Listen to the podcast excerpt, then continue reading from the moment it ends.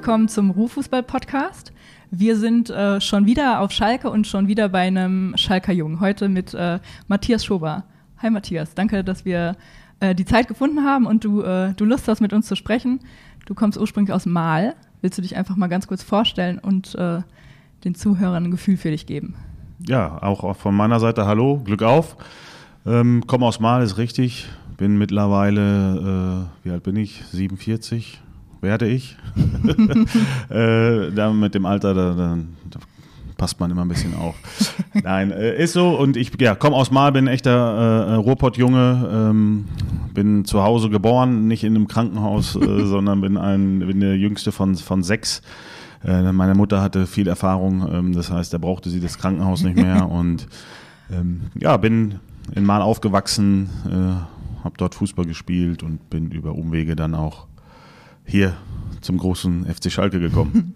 Welche Umwege? Wie, wie bist du hierher gekommen? Das war ja schon als, als richtig kleiner Junge. Als richtig kleiner Junge, genau. Ich habe äh, angefangen in Mal Fußball zu spielen bei ganz kleinen Vereinen. Ähm, ja, DJK Germania Lenkerbeck, mhm. äh, da habe ich angefangen. Dann war ich beim TUS 05 Sinsen. Äh, später bei der Spielvereinigung Mal und ähm, ja, mit Spielvereinigung Mal haben wir relativ hoch gespielt. Da waren die Scouts von Schalke da und ähm, ja, wollten, wollten mich zum, zum FC Schalke holen. Mhm. Im ersten Jahr habe ich denen irgendwie noch abgesagt. Ähm, ich weiß, kann ich mich noch sehr gut daran erinnern, dass meine, meine Mutter kam dann in mein Zimmer und hat gesagt, Mensch, Matthias, da ist, da ist Telefon, einer von Schalke ist dran. Das war ja äh, noch schnurgebunden, da gab es keine ja. Schnurlosen, noch äh, geschweige denn Handys. Äh, da habe ich erst gesagt, die veräppelt mich, dann bin ich aber hin und dann war wirklich jemand von Schalke dran und hat so, ja, hat mich kurz beschrieben und hat gesagt, die würden mich gerne holen. Mhm. Aber ich habe mir gedacht, so, nee, das ist mir, ich will einfach mit meinen Kumpels noch äh, Fußball spielen, ein bisschen pölen draußen bei uns und Schule war ich auf einer Gesamtschule, das war schon bis, bis 4 Uhr damals und mhm. ich wollte einfach noch mit meinen Kumpels die Zeit verbringen und habe dann abgesagt. Ähm, ja, aber ein Jahr später haben die nochmal angerufen. ja, und dann habe ich auch so, konnte ich auch nicht mehr widerstehen und, und ähm, habe mich dann dazu ja, entschieden, hier zu, zu Schalke 04 zu wechseln. Bin damals in die B-Jugend hingekommen und ja, mein, erste, also mein erster Auftritt hier oder, oder das erste Treffen an sich waren, da saßen, glaube ich, an der Glückaufkampfbahn damals in der altehrwürdigen auf der Tribüne, ich glaube so 60 Jungs, mhm. weil da wurde gerade irgendwie alles umgestellt und noch Scouting-Training und so und, und Bodo Menze hat damals angefangen und ja, da weiß ich noch, wie ich da saß und gedacht habe, boah, so 60 Jungs, ich, da willst du ja hier nie spielen, aber ja. da wurde dann so eine B1 ge äh, gebildet und eine B2 jeweils 20 Mannschaften und die anderen äh, 20 Jungs und die anderen 20 mussten, glaube ich, irgendwie wieder nach Hause gehen. Aber oh. ich war aber einer der, der äh, dann auch in der B1 gespielt hat und auch Stammtorhüter wurde hier. Und ja, ja äh, seit dieser Zeit bin ich auf Schalke. Und hattest du, ähm, du hast gesagt, du hast das erste ähm, Jahr abgelehnt, weil du lieber mit deinen Jungs pölen wolltest. Hast du, ähm, als du dich dann dafür entschieden hast, weiß man in so einem jungen Kopf dann schon, okay, das hat ja jetzt, äh, das geht in eine, das kann in eine Profi-Richtung gehen? Nein. Oder denkt man immer noch, ich spiele jetzt halt also, auf Schalke? Zu der Zeit, als ich äh, hierher gekommen bin, das müsste so 90, 91 irgendwie gewesen sein, ähm, da habe ich da überhaupt nicht dran gedacht, sondern mhm. das war ganz cool, dass so ein großer Verein äh, angerufen hat ja. und, und gefragt hat und ähm, mit Spielfang Mal haben wir gegen die halt auch in der, in der Liga gegeneinander gespielt. Mhm.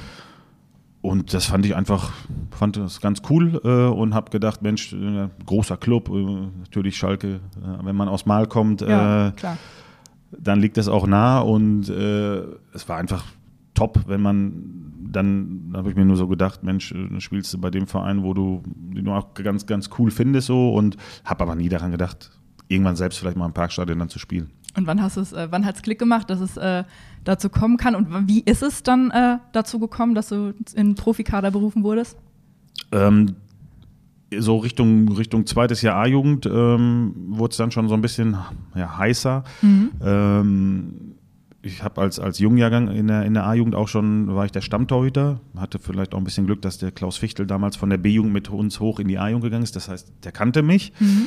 Äh, dann habe ich mich gegen diesen Altjahrgang durchgesetzt, habe halt in der, in, als Jungjahrgang die ganzen äh, Spiele gemacht, war Stammtorwart und kann mich dann erinnern, dass im zweiten Jahr A-Jugend, also als ich Altjahrgang war, dass dann im Winter so ähm, diese Hallenturnierserie gab es früher. Ähm, damals live auf DSF, wenn man das hier sagen darf. Äh, aber war halt für mich dann auf einmal so eine Situation, ja, ähm, ich soll mal mitfahren, weil damals war der Holger Gerke, kennt man, 1,98 ja. groß, äh, nicht so gerade äh, die, die, die Hallen-Torhüter-Figur und Jens Lehmann hatte, glaube ich, Knieprobleme oder mhm. so und die sollten beide irgendwie geschont werden und nicht spielen.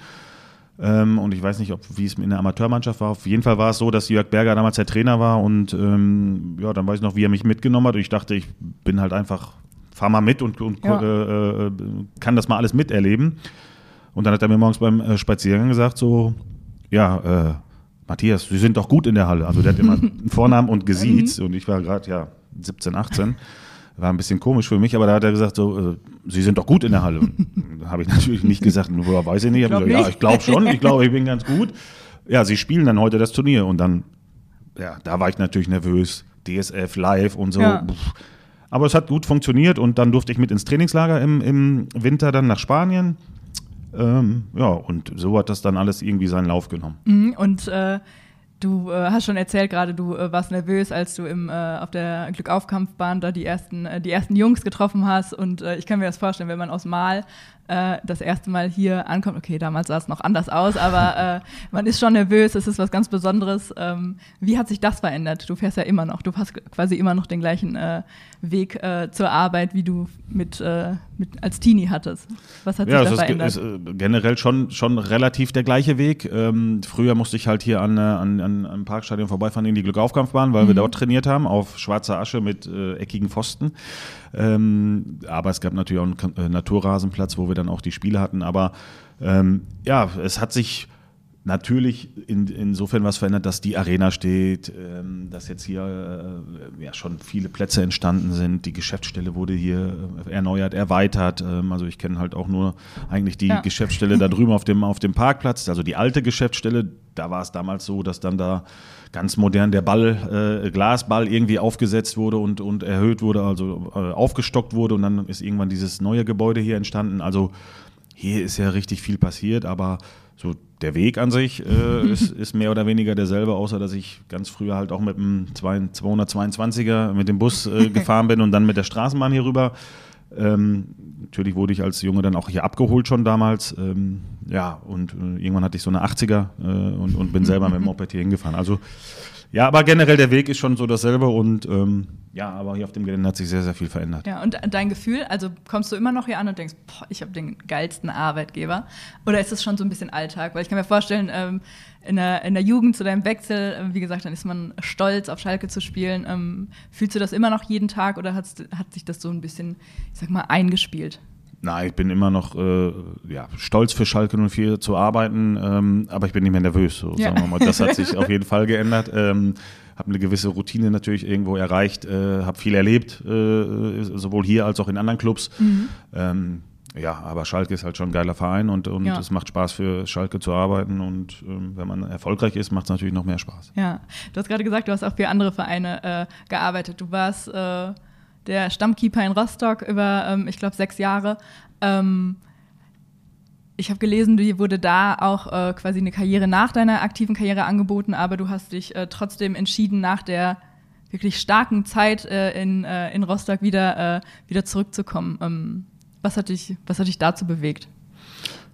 Ja, das ist auch, also es war eine super, super schöne Zeit äh, in Rostock, äh, kann ich nicht anders sagen. Klar, der Abstieg, wir sind einmal abgestiegen, mhm. ähm, das war nicht so schön, ähm, weil es dort auch die, die Leute, die Menschen sind auch sehr Fußball begeistert ja. und, und es gibt, ja, Hansa Rostock hat einen, einen sehr hohen Stellenwert in der Region. Ähm, und da war das mit dem Abstieg schon hart. Ja. Ähm, zum Glück sind wir dann auch gleich, äh, nicht im ersten, aber sind wir dann auch wieder aufgestiegen und das war auch wirklich gut so, weil da hatte ich so das Gefühl, dass ich da wieder weggehen kann. So ähm, in, ja, ich habe, wir haben den Aufstieg geschafft und ich konnte dann Hansa Rostock so eher zur Erstliga-Zeiten wieder verlassen und habe so ja, äh, das Ruder wieder übergeben in der ersten Liga. Das war, das war mir erstmal wichtig und ich kannte vorher natürlich Schalke 04 äh, aus dem FF mhm. und als ich mit Andy Müller, ähm, als sich die Situation ergeben hat, ähm, dass der äh, Manuel Neuer den Frank Ross quasi verdrängt hat und ähm, ja, dass es die, die Konstellation äh, Manuel Neuer Nummer 1 und Frank Ross Nummer 2 so nicht gehen kann mhm. ähm, und Andi Müller da die Idee hatte, einen erfahrenen Torhüter zu holen, der ja, den Manu stützt, äh, ihn vielleicht auch mal in schwierigen Zeiten, äh, dass er ihm hilft und loyal ist. Ähm, so einen sucht und dann auf mich zugekommen ist. Und ja, dann bin ich natürlich schon, ja, dann, dann überlegt man wirklich hin und her und äh, es war nicht einfach, Hansa Rostock dann zu mhm. verlassen, mhm. ähm, weil es, wie gesagt, ein, ein, toller Verein ist und tolle Zeit war. Aber das Angebot von Schalke dann nochmal zu haben, damals war das ja auch so, dass, dass sie regelmäßig in der Champions League dabei waren. Ähm, und da habe ich natürlich auch irgendwo gehofft, ähm, aus persönlicher Sicht, dass, dass es mit Manu nicht ganz so gut klappt. So hieß dann aber jetzt äh, für ihn natürlich, so, für, für uns alle, ja. äh, die, die Karriere, die er gemacht hat. Aber ähm, als junger Torhüter musst du halt auf dem Platz dann abliefern. Ähm, und wenn man also als Nummer eins in so eine Saison geht, dann hat man schon einen anderen Druck und, und eine andere Erwartung. Die Erwartungshaltung ist dann groß und mhm. da wird der ein oder andere nervös und bricht so ein bisschen weg. Äh, bei Manu ist es dann nicht passiert. Ähm, bei Bayern München kann ich mich erinnern, da ist der Jörg Butt hingegangen, so als genau meine Position, ja. erfahrener Torhüter als Nummer zwei erstmal. Ähm, und dann hat er aber den, weil der Torhüter dort, ich glaube, das war Michael Rensing, der damals sehr jung war, mhm. er hat es nicht ganz so gepackt wie der Manu und ähm, von daher habe ich dann weniger Spiele hier gemacht. Manu war dann verletzt. Ich habe dann hier auch noch ein paar Einsätze gehabt, aber ja. habe tolle Erlebnisse gehabt. Die Champions League-Reisen, äh, natürlich waren wir, wir waren im Halbfinale der Champions League gegen Man United, damals sind wir ausgeschieden. Wir haben den DFB-Pokal nochmal gewonnen. Ja, das, das war halt, oder das sind Sachen, wo ich mir im Vorfeld gedacht habe, wenn du da hingehst, wieder zurückgehst, ist das dein Verein, du bist wieder zu Hause, du kannst äh, so Erlebnisse mitnehmen. Und das ist alles so weit eingetreten, plus dann nochmal die Option auch zu haben, später im Verein hier äh, arbeiten zu können, mhm.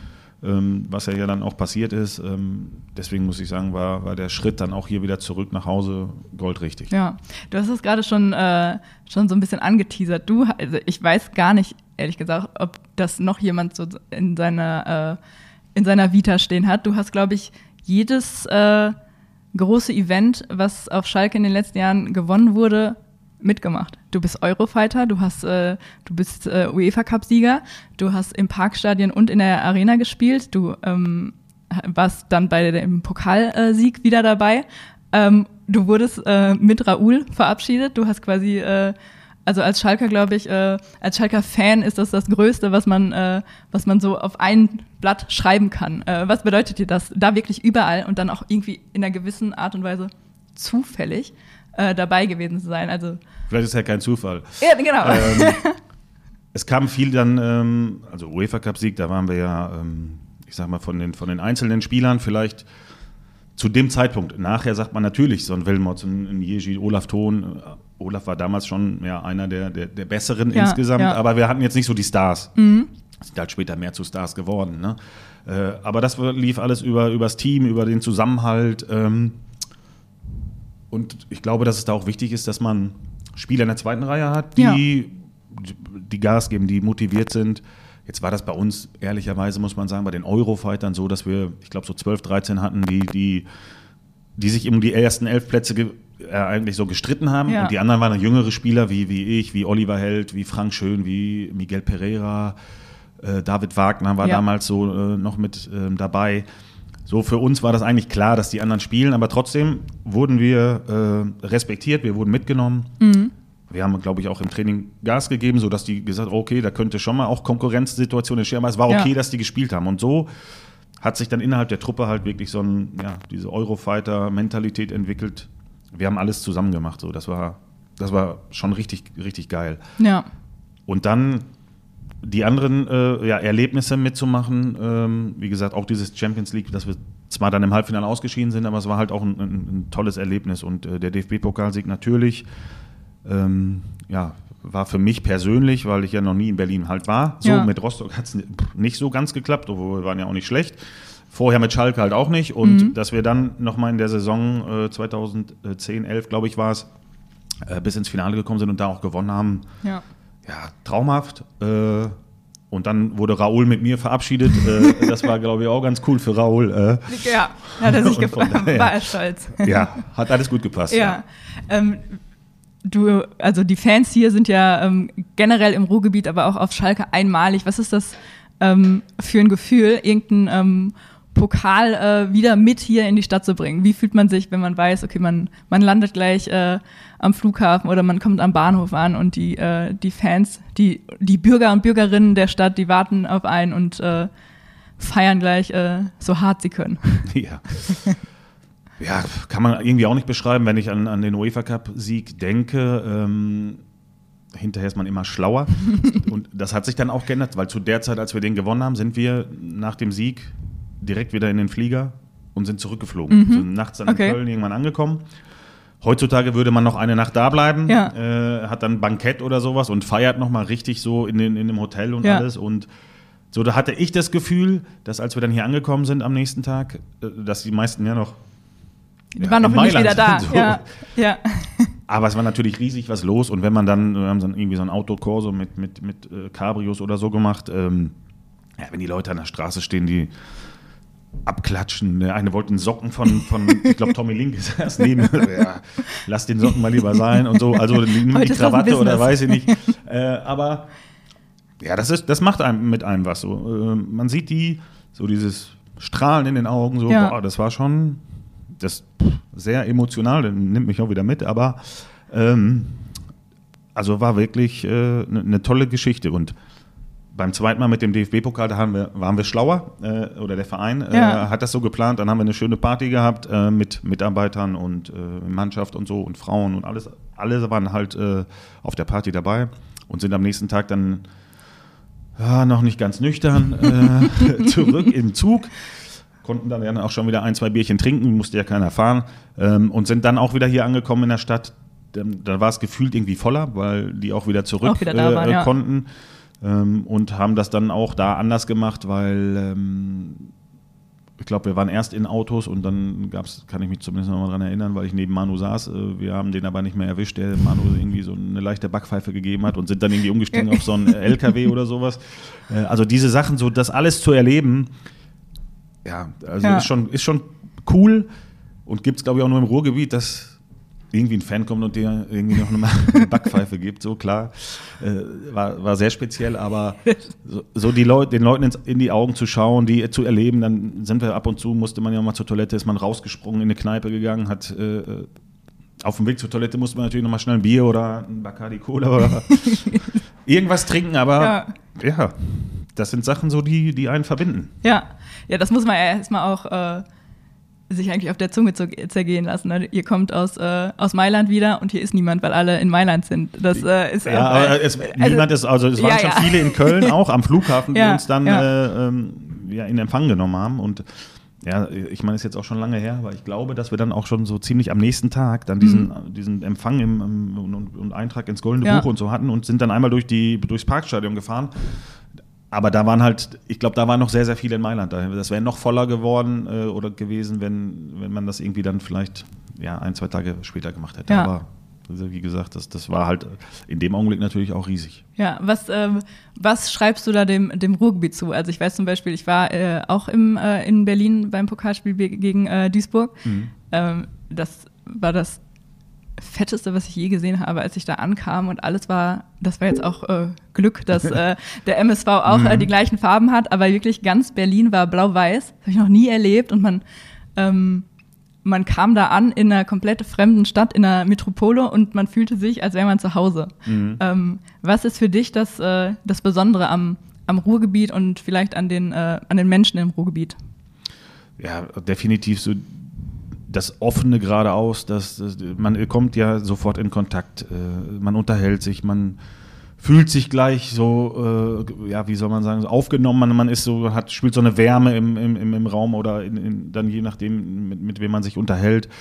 Ähm, ja, das, das ist schon ein besonderer Schlag Menschen mhm. äh, insgesamt und das finde ich halt auch cool, dass man einfach mal auch jemandem sagen kann, so, nee, das gefällt mir aber jetzt nicht äh, ja. und halt die Fresse so und ja. aber am nächsten Tag ist er wieder in Ordnung. So. Ja, ist als konstruktive Kritik aufgenommen. Genau, ne? das ja. ist äh, abgehakt und nicht nachtragend oder so, sondern man sagt das, was man denkt und ist aber trotzdem respektvoll mit dem anderen und, und äh, da bleibt nichts hängen, sondern so, so ja, diese Offenheit finde ich, finde ich gerade im Ruhrgebiet äh, das zeichnet das auf jeden Fall aus. Oder die Menschen im Ruhrgebiet, das, das ist dann auch schon ein großer Unterschied zu äh, sechs Jahre Hansa Rostock, äh, mhm. äh, vorher ein Jahr Hamburg. Sag mal so, die Norddeutschen sind eher ein bisschen kühler, sagt ja. man ja auch, aber ja. Äh, das war in Rostock auch so, als wir dann neu da hingezogen sind. Ähm, es hat ein bisschen gedauert, mhm. bis man wirklich so die Kontakte dann auch hatte und die, die auch intensiver waren. Ähm, dann war es auch wirklich gut. Aber es hat halt so ein bisschen, nicht ein bisschen, es hat schon ein bisschen länger gedauert. Mhm. Während man so, also ist zumindest mein Gefühl, wenn man hier in den Ruhrpott kommt, ähm, dann ist man gleich aufgenommen, man ist herzlich miteinander und ähm, ja, sagt sich aber trotzdem auch vielleicht mal die Meinung. Ja, du, ähm, du bist jetzt Direktor der, der Knappenspiele. Was ähm, willst du ganz kurz erzählen, was, was da zu deinem Aufgabenbereich gehört? Einfach generell. Ja, ähm, das ist eine, eine, eine weitreichende Aufgabe. Äh, man muss viele strategische äh, Projekte planen, machen. Ähm, man arbeitet in Schnittstellen mit anderen Direktoren äh, aus dem Verein, ob es dann Marketing ist, äh, Finanzen, Personal. Ähm, also es ist wirklich ein großes Aufgabengebiet und speziell auf die Knappenschmiede bezogen ist es so, dass ich mich äh, gerade auch sportlich um, um die U23 19, 17 kümmere. Heißt dann, dass ich da die Trainerteams zusammenstelle, die Mannschaften in Zusammenarbeit mit den Trainerteams und dem Scouting mhm. ähm, und dass ich natürlich als Direktor so äh, übergreifend für alles verantwortlich bin, aber wir natürlich das auch sehr ja, Teamplayer-mäßig aufgeteilt haben auf mehreren Schultern. Das heißt, der Marcel Pomplun zum Beispiel, der das, was ich so für U17, 19, 23 mache, macht der für die U8 bis U16. Mhm.